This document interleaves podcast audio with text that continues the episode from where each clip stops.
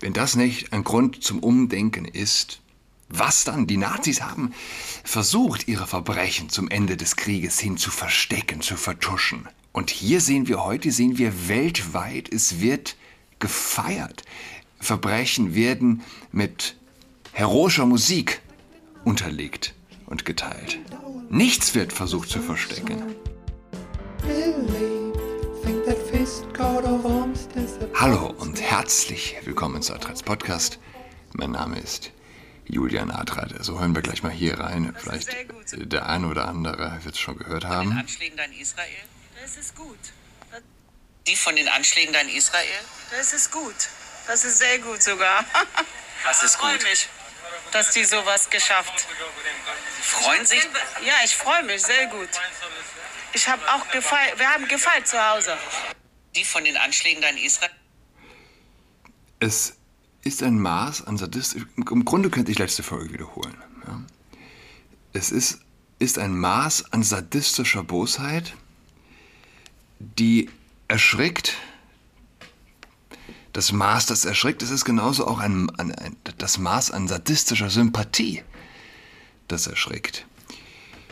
Ja. Ähm, Annabel Schunke, Kolumnistin, hat das getweetet. Viele haben das getweetet. Und sie fragt, fällt euch was auf? Keine Scham, keine Bedenken, so etwas tief Menschenverachtendes vor der Kamera zu sagen.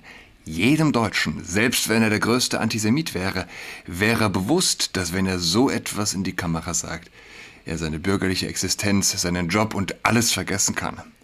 Aber für diese Leute hat das keine Konsequenzen, weil für sie nicht zählt, was die deutsche Mehrheitsgesellschaft über sie denkt, sondern was ihre Glaubensbrüder denken. Und von denen gibt es mehrheitlich Applaus für solche widerlichen Äußerungen. Sie haben hier keine bür bürgerliche Existenz, keinen Job, keine Reputation zu verlieren. Es ist ihnen völlig egal, was wir davon halten und ob das, was sie denken, in komplettem Gegensatz zum Grundgesetz steht. Ich will mit solchen Leuten nicht in einem Land leben. Ich will, dass so etwas Konsequenzen hat. Ich will, dass solche Leute gehen müssen. Ein Wir, eine gemeinsame Identität und Werte wird es mit diesen Menschen nicht geben. Und die Frage stellt sich, ja, ähm, wird es etwas, wird es langfristige Auswirkungen auf die Wahrnehmung zum Beispiel des Nahostkonflikts im Westen geben? Und ich denke, es wird einige Auswirkungen haben, aber eben nicht dauerhaft. Es wird vielleicht von 100 Menschen wird es 50 geben, die neu überdenken, 30 werden vielleicht kurz drüber nachdenken und schnell wieder umfallen und äh, 20 werden weiter menschenverachtend denken. Ähm, Black Lives Matter, ja, bestes Beispiel in den USA. Unvorstellbar, mit welch einer Werf, mit welch einer Menschenverachtung man also ähm, ja, schrecklichste Morde verteidigt. Und wenn das Menschen nicht aufweckt, wenn das Menschen nicht moralisch überdenken lässt, was dann? Menschen, die Babys töten, Menschen, die Frauen entführen, um sie zu vergewaltigen, die sie vielleicht schon vergewaltigt haben und sich dann hinter Kindern vor den israelischen Bomben schützen. Wenn das nicht ein Grund zum Umdenken ist, was dann? Die Nazis haben versucht, ihre Verbrechen zum Ende des Krieges hin zu verstecken, zu vertuschen. Und hier sehen wir heute, sehen wir weltweit, es wird gefeiert. Verbrechen werden mit heroischer Musik unterlegt und geteilt. Nichts wird versucht zu verstecken. Ich habe äh, einen anderen Tweet gelesen. Ich habe den ins Deutsche übersetzt von einem Hillmann heißt er. Sie sind in Gaza unglücklich. Sie sind in Ägypten unglücklich. Sie sind in Libyen unglücklich. Sie sind in Marokko unglücklich. Sie sind im Iran unglücklich. Sie sind im Irak unglücklich. Sie sind im Jemen unglücklich. Sie sind in Afghanistan unglücklich. Sie sind in Pakistan unglücklich. Sie sind in Syrien unglücklich. Sie sind im Libanon unglücklich. Wo sind sie glücklich? Sie sind glücklich in Australien. Sie sind glücklich in Kanada. Sie sind glücklich in England, sie sind glücklich in Frankreich, in Italien, in Deutschland, in Schweden, in den USA, in Norwegen, in Holland, in Dänemark. Grundsätzlich sind sie in jedem Land, das nicht muslimisch ist, glücklich und in jenem Land, in jedem Land, das es ist, unglücklich. Und wem geben sie die Schuld? Nicht dem Islam, nicht ihrer Führung, nicht sich selbst. Sie geben den anderen Ländern die Schuld, in denen sie glücklich sind. Und dann wollen sie diese Länder so verändern, dass sie dem Land ähneln, aus dem sie kamen und in dem sie unglücklich waren. Entschuldigt, aber ich frage mich, wie verdammt dumm kann man sein? Jeder scheint sich zu fragen, warum muslimische Terroristen so schnell Selbstmord begehen. Werfen wir einen Blick auf die Fakten. Kein Weihnachten, kein Fernsehen, keine nackten Frauen, kein Fußball, keine Schweinekoteletts, keine Hotdogs, keine Burger, kein Bier, kein Speck, Lumpen statt Kleidung, Handtücher statt Hüte ständiges Jammern von jemandem, der in einem Turm festsitzt. Moment, das ist eine seltsame Übersetzung. Da muss ich doch mal noch mal kurz äh, kontrollieren. Constant wailing from some bloke. In, ach, ach so. ähm, also ständiges Geschreie von jemandem, der in einem Turm ähm, von einem Turm runter ruft, also die, der ruft zum Gebet, ja. Mehr als eine Frau, mehr als eine Schwiegermutter. Du kannst dich nicht rasieren, deine Frau kann sich nicht rasieren, du kennst, du kannst den Geruch von Eseln nicht abwaschen, du kochst über brennender Kamelscheiße, deine Frau wird von jemand, anderem für dich ausgesucht. Und deine Frau stinkt schlimmer als dein Esel, dann sagen sie ihnen, wenn du stirbst, wird alles besser. Kein Scheiß, schlimmer kann es kaum werden. Ähm, ich habe gefeiert. Wir haben zu Hause gefeiert. Die Frage stellt sich aber, man, man, muss, man muss ehrlich mit sich selbst, man muss, ähm, wir als Westler mögen so eine Sichtweise haben von wegen, ah, irgendwas, alles, alle müssen so denken wie wir selbst, ja, wie wir. Ähm, wenn, wenn da Menschen derart schreckliche Dinge tun, ja, wer weiß, irgendwas muss mit ihnen geschehen sein. Und wenn man mich nur weit genug pushen würde. Ja, wer weiß, wer weiß. Aber vielleicht gibt es Menschen, die eben nicht so denken, die nicht einem Individuum grundsätzlich das Beste erhoffen, sondern kollektiv in einem Judenhass gefangen sind und darin aufgehen. Und wie dieser überspitzte, polemische Tweet vorhin das eigentlich ganz gut zum Ausdruck bringt, es ist ja nicht nur der Hass, der offensichtlich brennt wie stark brennt ein Hass, wenn eben das Objekt des Hasses, wenn es dem Objekt des Hasses gut geht. Wenn du einen Menschen, eine Gesellschaft, eine Bevölkerungsgruppe hast, hm? okay, sei dir gegönnt.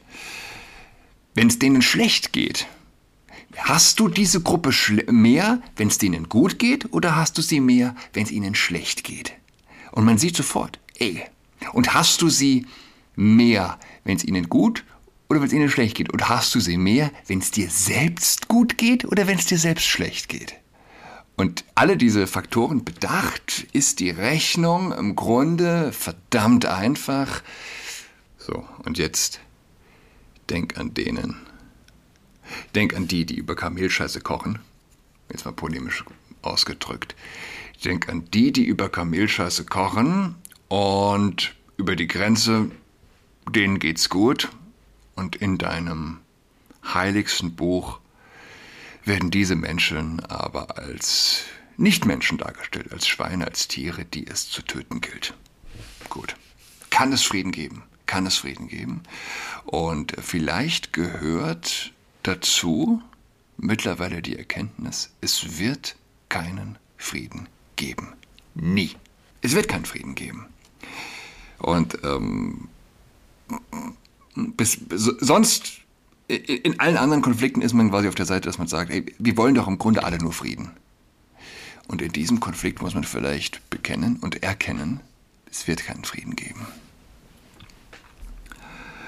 Und da kann also die Lösung nur sein, wir wollen möglichst wenig Tote einfach, wenn denn möglich.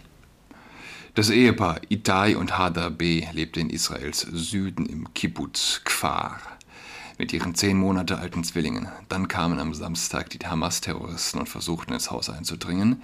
Die Eltern versteckten in höchster Not ihre Babys in einem Schutzraum und stellten sich dann den Angreifern entgegen. Beide wurden von den Hamas erschossen, doch die Zwillinge überlebten und wurden zwölf Stunden später unverletzt gefunden und werden jetzt bei ihren Großeltern aufwachsen müssen. In Israel werden die Eltern gefeiert, weil sie ihr Leben für ihre Kinder geopfert haben. Man denkt doch im Grunde andersrum, oder? Man denkt doch, hey, meine Babys muss ich nicht verstecken, egal wie mörderisch der Feind auch sein mag, er wird doch kaum Babys umbringen. Vielleicht gäbe es sogar den Gedanken, hey, wenn man mich mit Babys sieht, wenn sie wissen, dass wir Babys haben, werden sie uns nicht töten. Aber auch hier offensichtlich wussten diese Eltern Bescheid. Sie wussten, hier kommt etwas auf uns zu, das auch nicht ansatzweise mehr menschliches Mitgefühl in sich trägt. Und das ist auch was, worüber ich nachgedacht habe. Ähm, wie gesagt, wir sind abgestumpft. Wir haben jetzt, wie lange sind wir drin? Im Ukraine-Krieg über anderthalb Jahre und wie gesagt, der erste Krieg, der quasi auf der Wohnzimmercouch mitunter live zu verfolgen war. Schrecklichste Verbrechen gibt es in jedem Krieg, aber man muss doch man muss doch festhalten, ein Tag Hamas-Angriff und es gibt schrecklichere Gräueltaten als in über anderthalb Jahren Ukraine-Krieg, der Krieg, wo sich hunderttausend, äh, hunderttausendschaften an Soldaten gegenüberstehen. Der Krieg im größten Flächenland Deutschlands, äh, Europas, im Krieg mit dem größten Flächenland der Welt. Und äh, in jedem Krieg gibt es Kriegsverbrechen und jeder muss demütig bekennen, wenn er Wut empfindet, wenn im Supermarkt sich jemand vor ihn drängelt. Äh, zu welcher Grausamkeit er wohl fähig wäre, wenn er den Typen, den Soldaten äh, in seinen Händen hätte, der zuvor ihn versucht hat zu töten. Zu welcher Grausamkeit er wohl fähig wäre. Und aber es muss doch festgehalten werden, ja, Menschen, die in bewohntes Gebiet eindringen, wo, wo es keinen Schutz, wo es keine Soldaten gibt. Und äh, Babys töten und köpfen. Berlin. Die Fußballer von TUS Maccabi Berlin haben den Spiel- und Trainingsbetrieb eingestellt. Die erste Mannschaft, die als erster jüdischer Verein Deutschlands in dieser Saison am DFB-Pokal teilnahm, sah sich aufgrund des Kriegs in Israel am zurückliegenden Sonntag, 8. Oktober, nicht in der Lage, in der NOFV Oberliga Nord bei der TSG Neustrelitz anzutreten. Die Mecklenburger stimmten einer Spielverlegung solidarisch und unbürokratisch zu. Dass wir aufgrund einer Eskalation im Nahen Osten einen sicheren Spiel- und Trainingsbetrieb eines jüdischen Vereins nicht mehr aufrechterhalten können, ist eine absolute Niederlage für uns alle, sagte Alon Mayer, Präsident von Maccabi Deutschland, am Mittwoch in einem Interview der Verzeihung, Frankfurter Allgemeinen Zeitung. Der Nahostkonflikt hat nun auch große Auswirkungen auf Maccabis Spielbetrieb in Berlin. Maccabi kam am Samstag mit der Bitte auf uns zu, ihre Spiele in allen Altersklassen abzusagen sagte Janosch Franke, Pressesprecher vom Berliner Fußballverband. Dem haben wir natürlich sofort entsprochen. Derzeit, derzeit befinden sich Maccabi, der Berliner Verband sowie die gegnerischen Mannschaften im Austausch, um Ausweichtermine zu finden. Franke, wir tragen als Verband der besonderen Lage in Nahost Rechnung. Deshalb bewertet der BFV die Situation um Maccabi auch anders, als wenn ein Verein verschuldet dreimal nicht zu einem Ligaspiel antritt und automatisch als Absteiger feststehen würde. Denn auch am kommenden Wochenende wird Maccabi höchstwahrscheinlich den Spielbetrieb nicht wieder aufnehmen können. Wir tragen als Verband der besonderen Lage in Nahost Rechnung. In Nahost. Und in Deutschland, dem Land, das sechs Millionen Juden vergast und umgebracht hat und das 60 Jahre später ihre größten Feinde millionenfach ins Land holt und alimentiert.